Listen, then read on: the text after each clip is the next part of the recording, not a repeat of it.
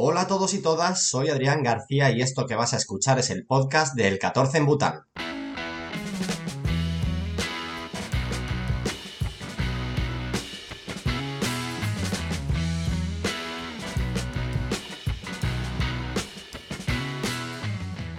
El fútbol es una montaña rusa. Cuando estás en lo más alto te deja caer sin piedad y luego, caprichosamente, te vuelve a llevar a la cima. Y así unas cuantas veces. Nuestro invitado lo sabe bien. Pasó de ser el Beckham zurdo a tener que ganarse el puesto en un equipo sin vestuarios de la tercera división inglesa. Pasó también de brillar en campos míticos de la isla como Villa Park o el Amex a formar parte de un Blackpool que olía a descenso casi desde antes de empezar la temporada. También al pobre le tocó retirarse de forma repentina. Él tenía pensado volver a Italia para disfrutar de sus últimos años de carrera, pero un problema en el corazón le hizo colgar las botas de un día para otro. Querido oyente, no sé si coincidirás conmigo en que para soportar todos estos vaivenes es imprescindible contar con gente a tu alrededor que te quiera y que te apoye. Pareja, padres, amigos, tíos, hijos, en fin, lo que ahora llaman entorno. Hoy nosotros lo vamos a llamar familia. Y para hablar de familia, no se me ocurre nadie mejor que el amigo de todos, Andrea Orlandi. Buenas, Andrea, ¿qué tal? ¿Cómo estás? ¿Qué tal, Adrián? ¿Cómo estás? Me ha encantado la introducción, ¿eh? Espectacular. No podía ser más acertada. La que mereces, la que mereces. Eh, oye, esto del amigo de todos, que, vaya casi como un apellido tuyo, ¿de dónde viene? Viene de, pues, de la media inglesa, eh, realmente, porque eh, empezamos así un poquito mm, sin, pensar demasiado en las consecuencias, en lo que vendría después, en si continuaríamos juntos. Y contando anécdotas, al final eh, la broma era que yo había jugado con todos, ¿no? conocía a todos, había coincidido con todo el mundo y al final ya me pusieron el apodo ese de que era el amigo de absolutamente todo el mundo ya se me ha quedado. También es verdad que dicen que el amigo de todos es amigo de nadie, así que tampoco.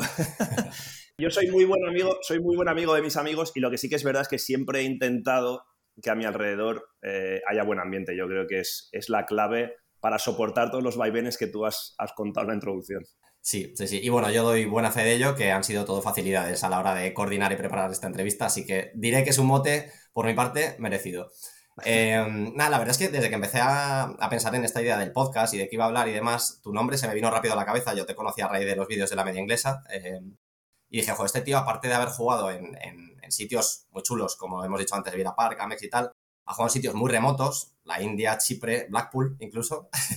bien remoto. Bastante remoto, sí. Bastante remoto. Pero además eres un tío que comunica muy bien. Eh, has trabajado para la Liga TV, para Dazón, sales en la media inglesa y tus vídeos además lo, lo están petando. Entonces, digo, bueno, este tío que además sabe contar la historia, me, va a gustar mucho que esté. Así que, así que nada, bienvenido y, gracias, Por, prestarte a, charlar un rato. Nada, un placer, un placer. Además que tu historia, tengo ganas de escucharla, ¿eh? Sé, algo, pero, pero me tienes que contar cosas. Justo esto del tema de los futbolistas viajeros, eh, que es algo que cuando hablamos por teléfono antes de la entrevista me dijiste, joder, yo a los chicos que, con los que estoy en la agencia o que conozco, sí que me gusta recomendarles que le digan que sí a estas experiencias, ¿no? A salir de su ciudad, a salir de su país y hablamos de estos futbolistas viajeros. ¿Tú qué crees que le aporta una experiencia así a un, chaval joven que se quiere dedicar al fútbol? Muchísimo, eh, muchísimo. El, futbolista normalmente tiene miedo a salir de, su zona de confort y yo siempre les digo que qué es la zona de confort. Al final te la tienes tú que generar eh, a cualquier sitio que vayas, ¿no? Eh, no es que por estar cómodo en un sitio vaya a ser mejor. Me ha pasado de hablar con chicos que no han querido coger un tren por ese miedo a, uh, ¿qué va a pasar? Aquí estoy bien y luego arrepentirse.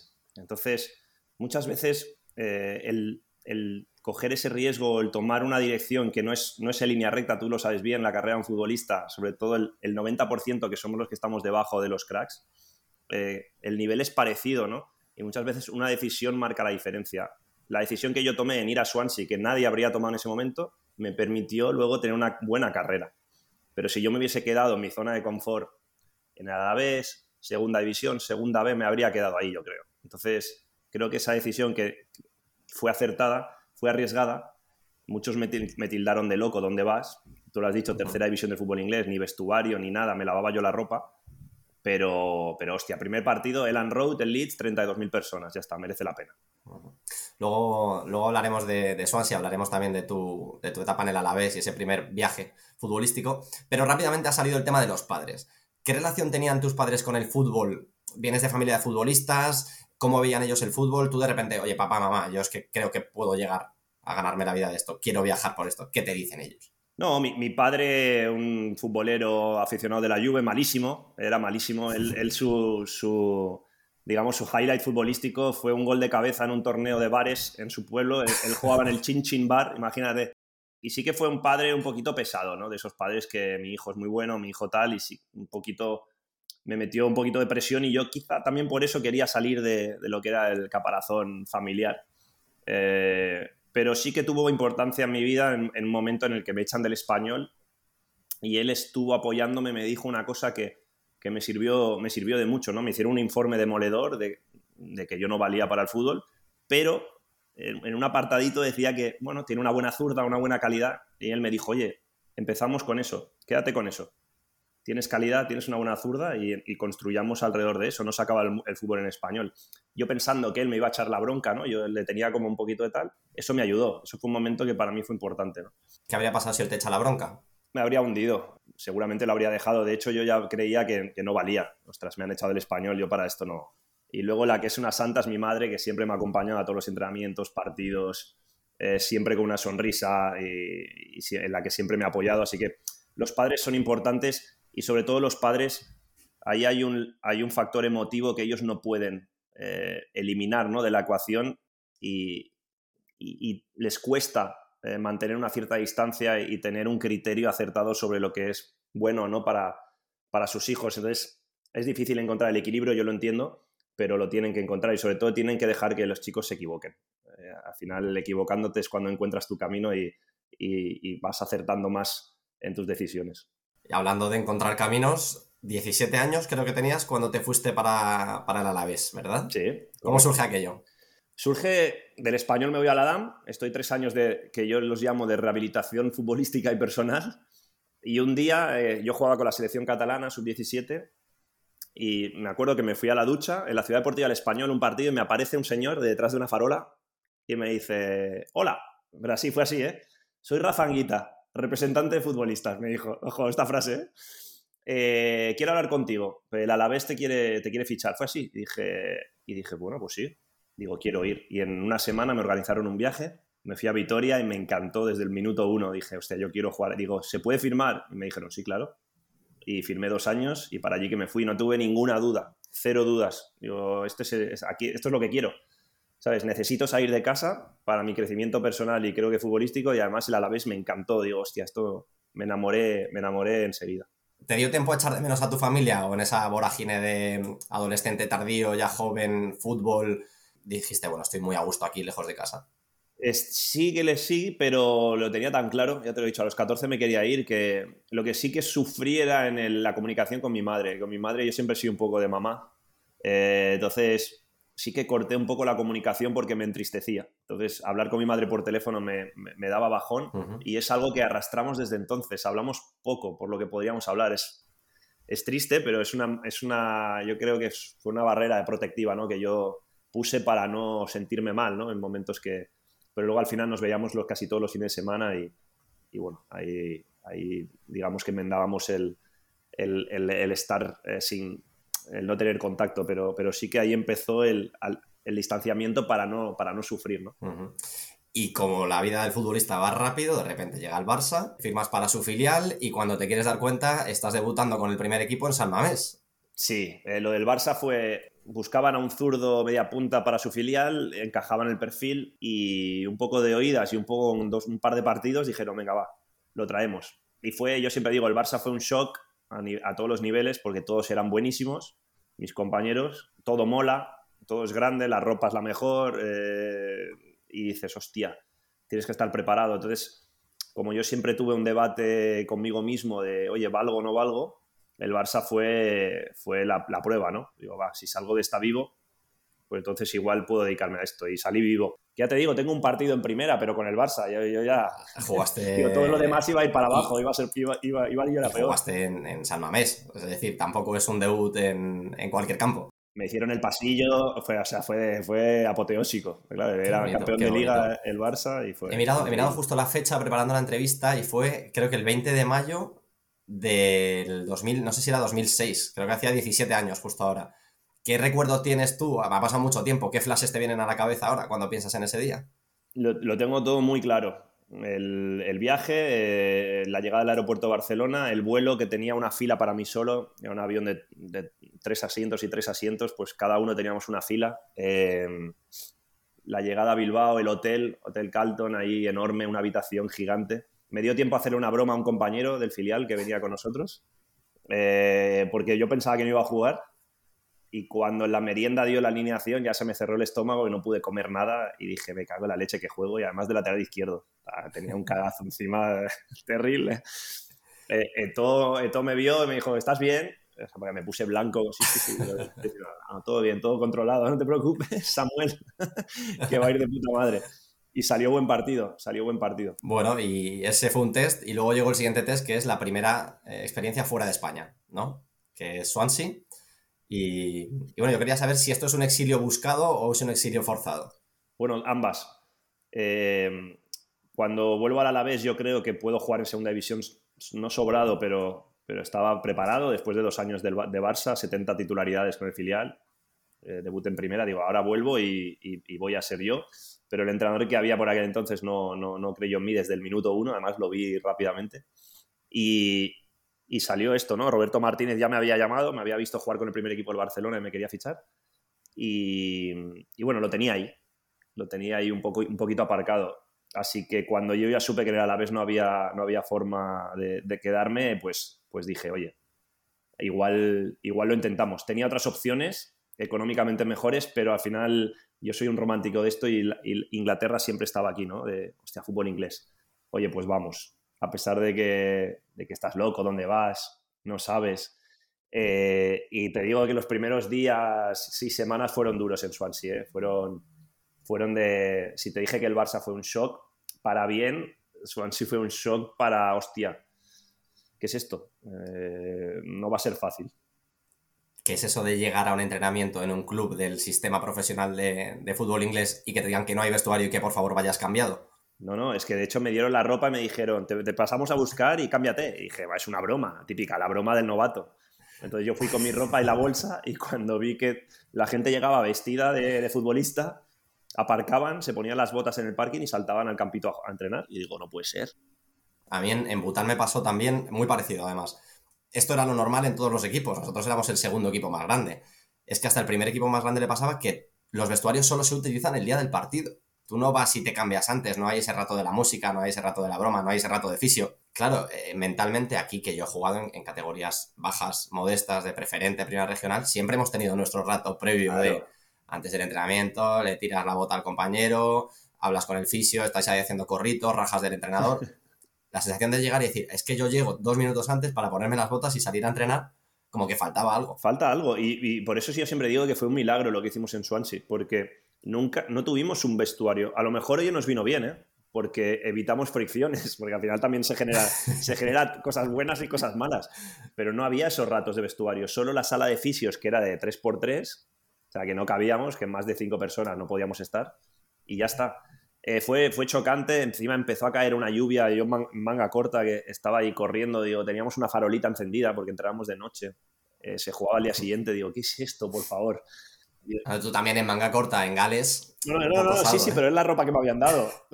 Todos iban en manga corta, si esto era verano, claro, yo firmé era septiembre, o sea, todavía no... Y yo estaba congelado, digo, ¿pero qué es esto? Claro, luego vete, vete sudado y mojado al hotel a ducharte porque no, no teníamos duchas. Ese milagro del que hablas es coger a un equipo en la League One y con estas condiciones y subirlo a la Premier en varios años. Eh, dos ascensos. Dos ascensos. Además, te digo que nosotros nos lavamos nuestra ropa y el primer año que empezamos a no lavarla fue el año que ascendimos. Pero seguíamos entrenando, nos seguíamos cambiando en un gimnasio, en un gimnasio que puede ser un gimnasio eh, cualquiera, y, eh, aquí en Barcelona, en Madrid, donde, donde tú estás nos cambiamos con los aficionados. Es como si el Rayo Vallecano se cambia en un, yo qué sé, en un gimnasio público y se, y se, se duchan, duchándonos con gente que nos preguntaba por el partido y que eran socios del, club. O sea, era, era, era, todo muy bizarro, pero bueno, era, era una peculiaridad que lo hacía, lo hacía diferente. Cuando te vas a Swansea, ¿conoces ya a tu mujer? ¿La conocías de antes? Sí, sí, la conocí en Barcelona. Pero claro, yo cuando vi Swansea dije, hostia, va a ser difícil traerla desde Barcelona a esto, a pesar de que ella estaba estudiando, iba y venía, pero se quedaba largas temporadas y, escucha, muy necesario, es que sin, ese apoyo no sé si lo habría conseguido, seguramente no. ¿Y qué tal, qué tal llevo ella su día a día allí en, en Swansea? Que, o sea, sin faltar al respeto, porque bueno, al final es, es una ciudad, pero es un sitio pequeñito. Es un sitio pequeño, no, tiene, no, no, te da muchas posibilidades. Es que casi no tienes ni una cafetería para irte a tomar algo. Ahora ya sí, ahora ya ha mejorado, ¿no? Pero en aquella, un milagro para mí que había dos restaurantes italianos que se comía bien. Entonces era como, uff, va, este es mi lugar, ¿no? Eh, Joder, pues que tú digas, tú con padres italianos, que digas que se comía bien en un sí, restaurante sí, italiano, me imagino que tienes el listón bastante alto, o sea que bueno, eso es buena noticia. Sí, ¿no? sí, no, se comía bien, nos trataban bien, la verdad que bien. Eh, cocineros italianos, bien, o sea, ahí encontré mi sitio, ¿no? Y ella se adaptó porque es una chica inteligente, que, que tiene, que tiene eh, curiosidades, eh, que obviamente quiere crecer a todos los niveles y quería en ese momento, pues joven, todo le parecía bien. Entonces, eh, nunca en ningún momento me dijo esto es un desastre o, o me lo hizo pasar mal y, me hizo sentir a mí mal por estar allí, ¿no? Al revés. Era todo apoyo. Y además, como ella seguía, seguía estudiando, pues parte del día lo tenía ocupado en los estudios y luego, pues bueno, cuando nos lo permitía el fútbol, hacíamos alguna excursión para conocer, para conocer la, las islas y, y un poco Gales también.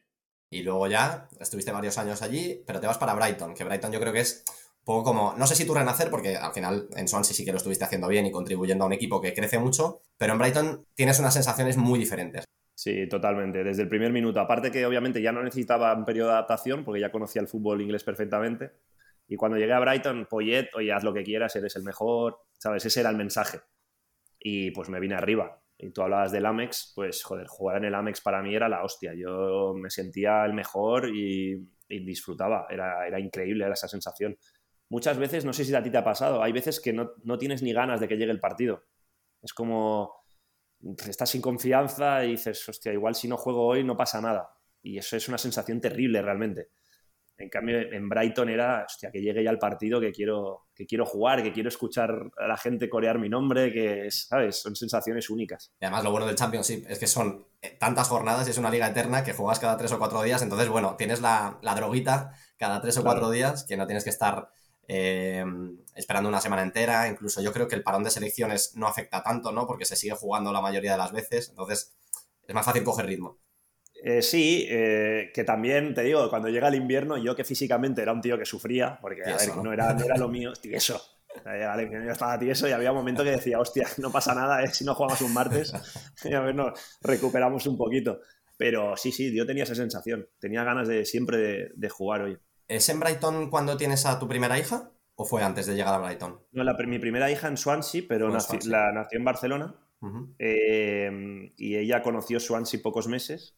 Eh, y luego, ya siendo un bebé, nos fuimos a Brighton. Y en Brighton nació la segunda, Emma, que ella sí que es nacida en Brighton. ¿Qué tal la experiencia de la, de la paternidad? No, brutal. Lo habría, lo habría sido antes. Pero no, por el, no porque me ayudó en el rendimiento futbolístico, sino porque, como a nivel vital, es, es una sensación única eh, te responsabiliza a niveles altísimos, eh, todo te hace ilusión, todo es mejor. Eh, y aprendes a relativizar problemas que decías, joder, tú decías rajar del entrenador, es que el entrenador, es que este, es que el otro, es que el... Y dices, tío, qué chorrada, no, no, no, no tiene ningún sentido. Y, fue fantástico, maravilloso. Es verdad que en el, primer parto, que fue por cesárea, me mareé y, y casi, casi, casi tumbo. se me apagó la luz. Eh, el segundo ya iba preparado, que fue en Brighton y fue hacía sol en Brighton, nosotros nos habíamos clasificado para el playoff, me acuerdo pusieron música, que además sonó la misma canción que sonó en Wembley cuando ascendimos a Premier, o sea, era como, fue, fue brutal, lo disfruté muchísimo el segundo parto, el de, el de Emma, y nada, Emma es una Brightonian más, es nacida ahí en, Bonito sitio, bonito sitio para, para nacer, además. Sí. Eh, pasamos de Brighton y del soleado, entre comillas siempre, porque hablamos de la isla, pero del soleado sur, a Blackpool. Blackpool. ¿Blackpool qué? Blackpool es un capítulo aparte. Uh -huh. Que ahora yo lo recuerdo con una sonrisa, pero sufrí, sufrí mucho, sobre todo al principio. ¿Te fuiste solo? No, no, no. Nosotros ya éramos un equipo, también? fuimos todos para arriba. Nosotros uh -huh. vivíamos en Bolton, que estaba como a unas 20 millas de Manchester para estar cerca de Manchester y yo me hacía el viaje a Blackpool cada día y menos mal, ¿eh? porque al final era salir de Blackpool y, y ya entraba en mi burbuja de, de, familia, ¿sabes? Pero fue otro shock, otro shock a otro nivel y cada día una sorpresa y, y siempre, casi siempre negativa. y luego hay un pequeño paso por Italia y de repente la India. La India, que es lo que te gusta a ti, ¿eh? que es el salsa. La India es a mí lo que me mola, porque has hablado poco de esto, nunca nadie te ha preguntado por la India, tú no te has explayado, y yo que al final pues he pasado seis meses jugando en Bután, que digamos que para los butaneses la India es como el top, ¿no? Evidentemente son muy fans de la Premier de la Liga, pero claro, la India tienen frontera, em, tienen culturas relativamente parecidas, y la I-League allí es un poco como la referencia de, Buah, es que por ejemplo, la, estrella de allí, Chencho, se llama el, mejor jugador butanés, pues ha jugado en la, en la league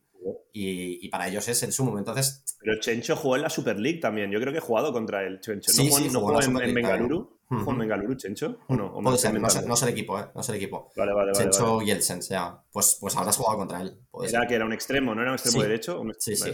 Extremo así finito, no muy alto. Sí, sí. Eh, India. Eh... ¿Por qué la India? O sea, si has jugado en Europa y demás, ¿en qué momento se te abre a ti la opción de decir, venga, me voy a Asia? Porque mi mejor amigo en el fútbol, Niño Calderón, estaba jugando allí. Entonces ya él me dijo, oye, están buscando un 10, te puede interesar. Y digo, bueno, yo mi primera intención era quedarme por Italia, ¿no? Ya veía que opciones había pocas. pues ya llega un momento que no te quiere nadie. Y, cuando me contactaron, pues oye, a nivel económico me compensaba también y dije, lo intento.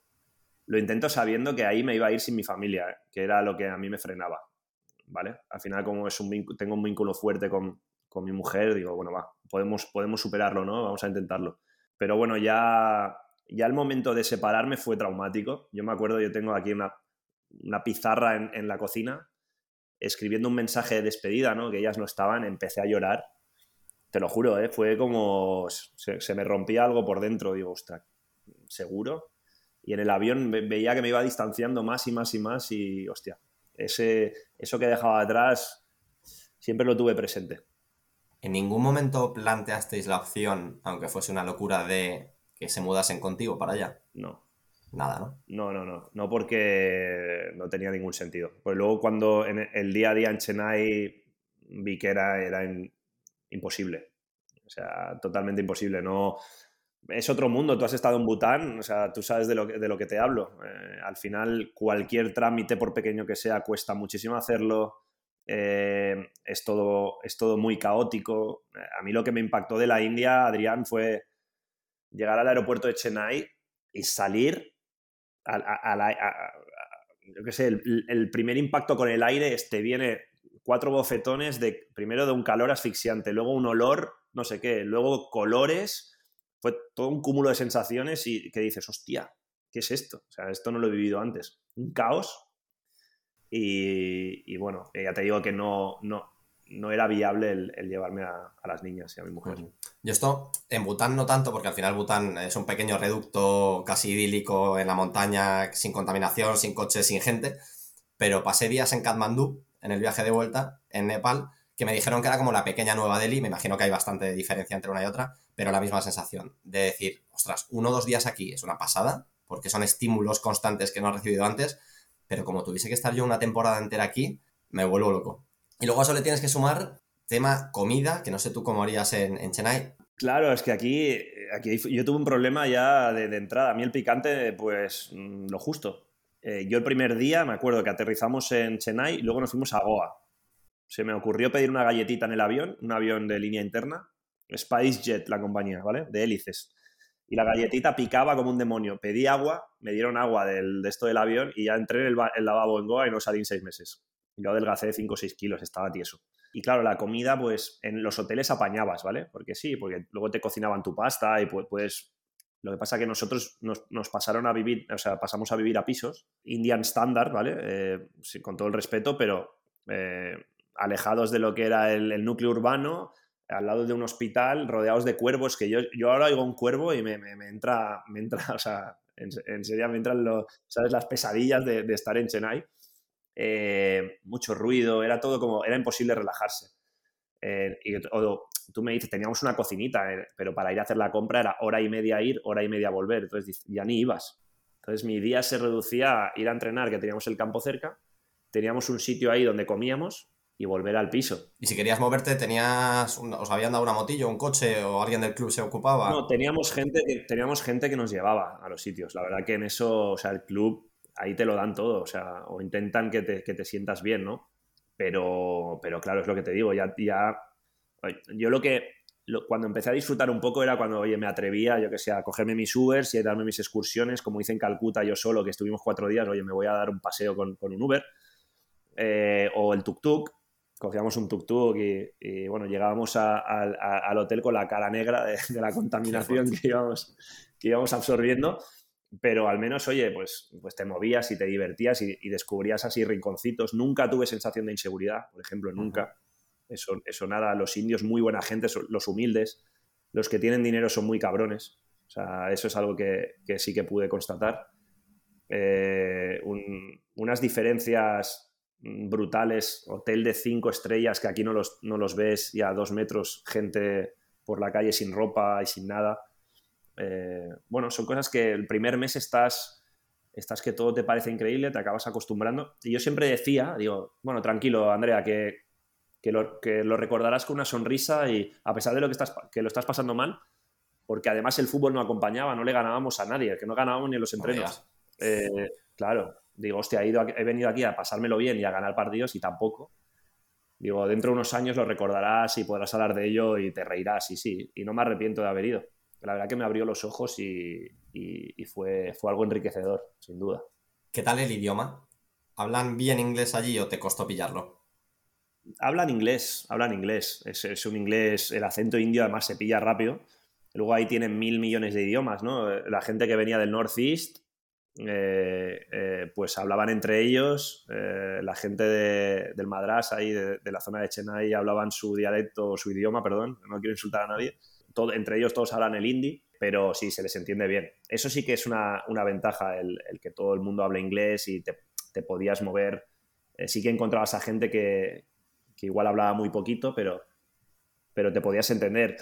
Yo creo que la, comida era un problema, el idioma no era un problema, eh, el, el caos era un problema, la suciedad, y estar lejos de tu familia, pues me imagino que sería también eh, el problema definitivo por el cual ya dices, bueno, pues que si al menos estoy viviendo con mi familia aquí y les tengo cerca, pues puedo aguantar un poco mejor esto, pero al final...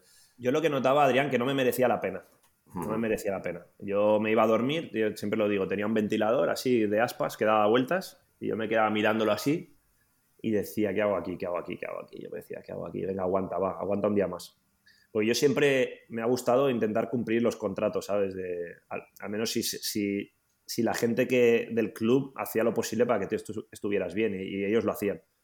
Pero ya llegué un momento que, que dije, hostia, esto no lo aguanto, no, no, lo aguanto. Y mi familia vino a verme, vinieron las niñas, que para ellas fue una experiencia muy chula.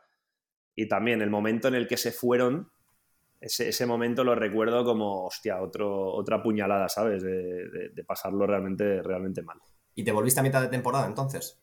Sí, eh, me, llamaron de un club italiano eh, y en la temporada en Chennai estaba yendo fatal. Creo que habíamos ganado uno o dos partidos, no más.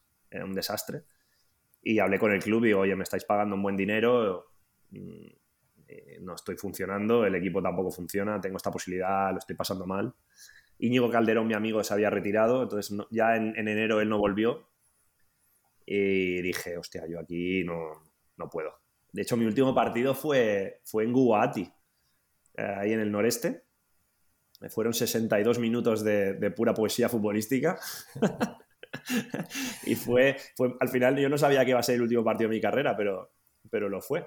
Es entonces cuando en unas pruebas te detectan que hay algo raro con el corazón de este chico, un chico que ya tenía una carrera bastante amplia, de 15-16 años, y que nunca antes, aun habiendo hecho reconocimientos en equipos grandes, hemos hablado de un Barça, hemos hablado de un Brighton, y de repente te dicen, oye Andrea, vamos a echar un ojo a ver qué pasa con esto, ¿no? Sí, porque vieron en las pruebas que algo no funcionaba y ahí es cuando ya te ven todo el corazón por dentro y, bueno, pues una cicatriz muy grande en el ventrículo izquierdo, si hay cicatriz ha habido lesión, si ha habido lesión, ¿qué la ha provocado? Y al final, bueno, yo tenía unas arritmias potencialmente peligrosas y yo sí que notaba, Adrián, que igual estaba sentado en el sofá y el corazón me, se me disparaba, yo estando en una situación de totalmente relax pero ya lo había, lo había interiorizado como algo totalmente normal, ¿no? Y bueno, pues no era tan normal. Así que, así que nada, fueron... Yo llegué a Italia en febrero, me hicieron las pruebas a principio de febrero me dijeron que no podía jugar, yo quería una segunda opinión y tuve que esperar hasta el día 20 eh, con el médico de la Federación Italiana, Zeppilli, en, Roma, eh, que me viera porque él había estudiado los casos de Morosini, que había muerto, de Astori, el capitán de la Fiorentina, que falleció también.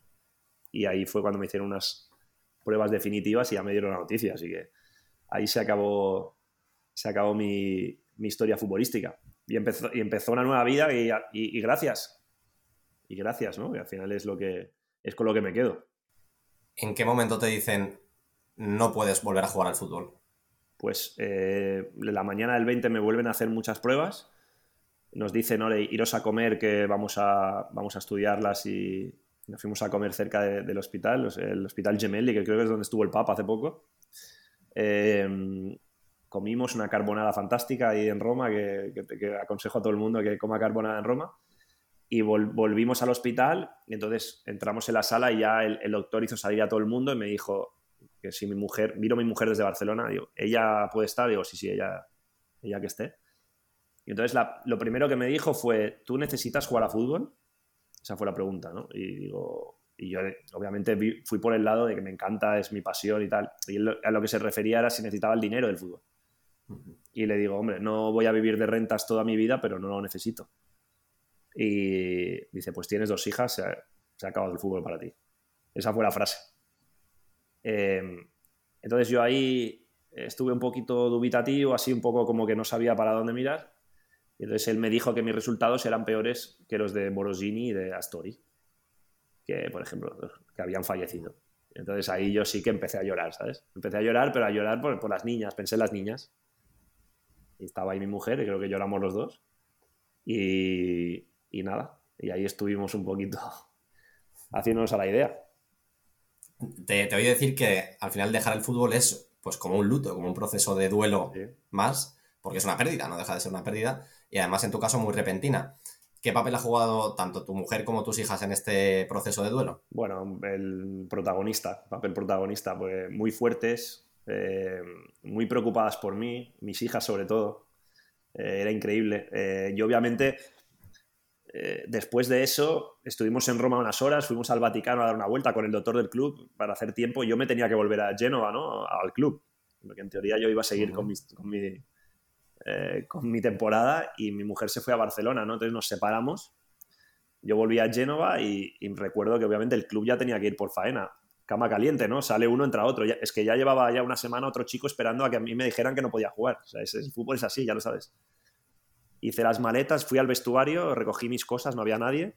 Y eso sí que lo recuerdo como un momento de, de casi dramático. Eh, al final tu carrera es una bolsa de basura, tus botas, tus chanclas, tus espinilleras, cierras la puerta y dices hasta aquí.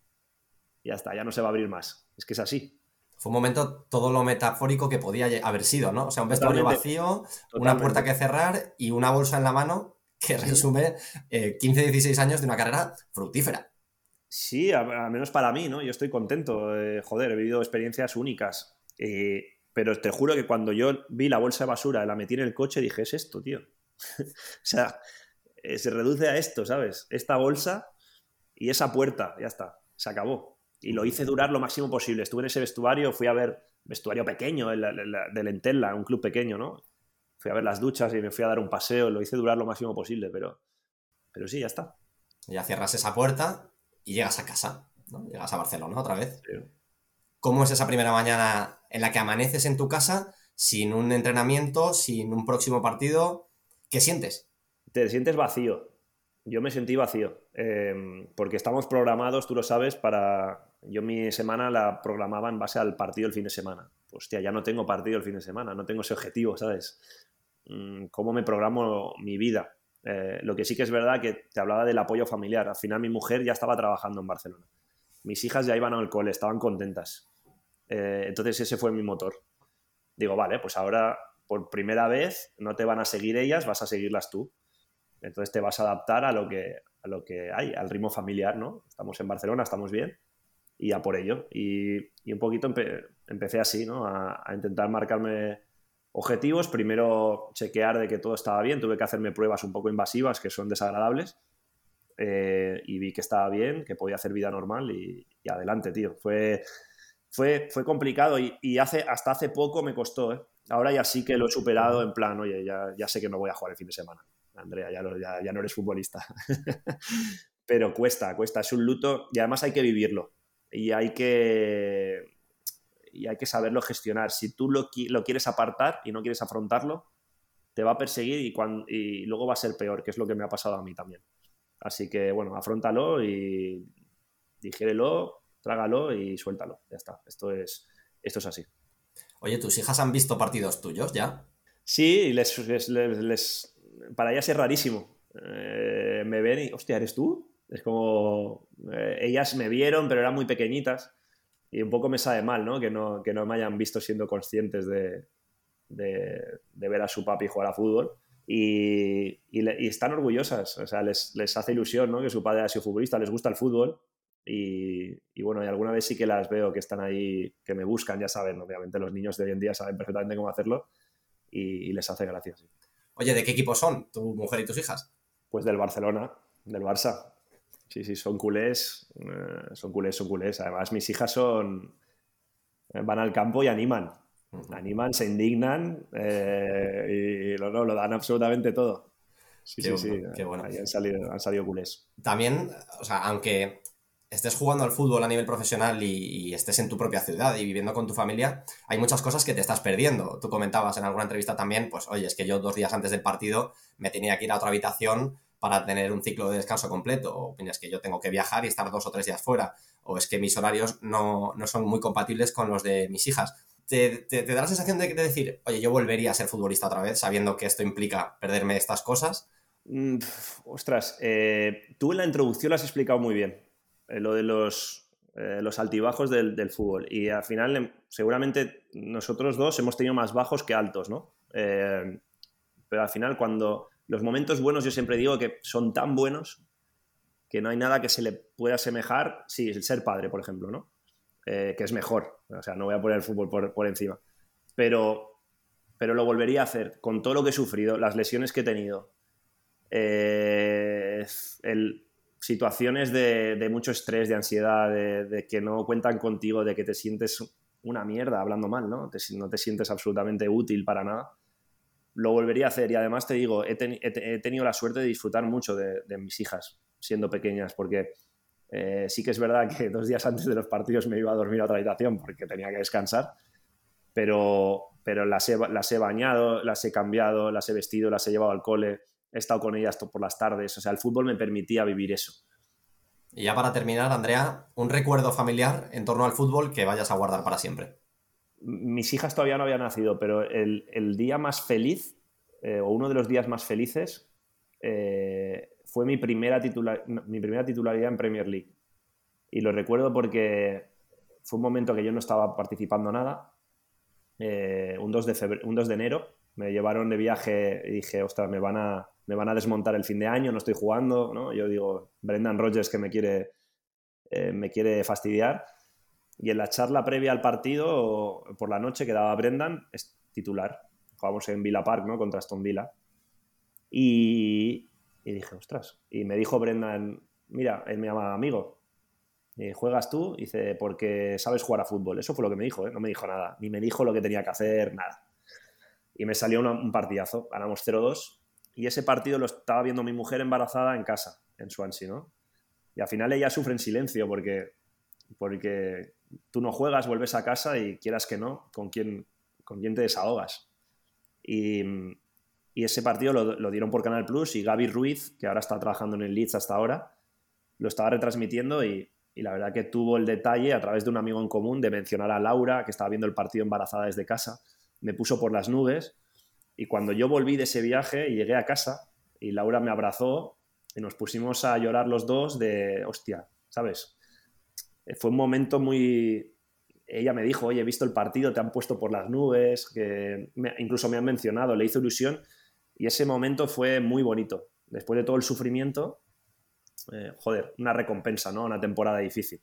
También te digo que la semana después me dejaron sin convocar, ¿eh? O sea, que, que duró, que duró, duró poco. Pero, pero fue, un momento, fue un momento muy chulo, pues, también por la situación de ella, ¿no? Que estaba, que estaba embarazada ya de, estado avanzado, así que que fue muy bonito. Bueno, pues sirva esta anécdota y este episodio como homenaje a todas esas mujeres, novias, novios, padres, madres, hijos e hijas que, acompañan en carreras que muchas veces son complicadas hasta el punto de, bueno, tener que irte a 7.000, 8.000 kilómetros de tu casa para, para buscarte la vida, para buscar experiencias y, para disfrutar de, un deporte como el fútbol.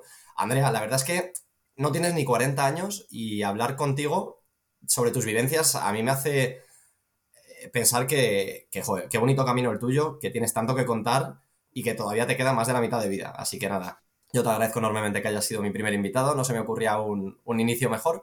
Y como me quedan tantísimas cosas que preguntarte, pues quién sabe, en futuras temporadas me encantaría tenerte otra vez por aquí claro que sí, Adrián, ha sido, ha sido un placer. Gracias a ti por pensar en mí. Eh, cuando quieras tenerme en el podcast, yo, yo feliz. y ojalá que, que, tengas razón y que estés solo a mitad del, viaje y tenga una vida larga. estoy convencido, estoy convencido. Pues nada, eh, Andrea, gracias. Y, gracias también a los que estáis escuchando esta entrevista. Espero que, os haya gustado y nos vemos en futuros episodios de este podcast del 14 Mutal. Muchas gracias.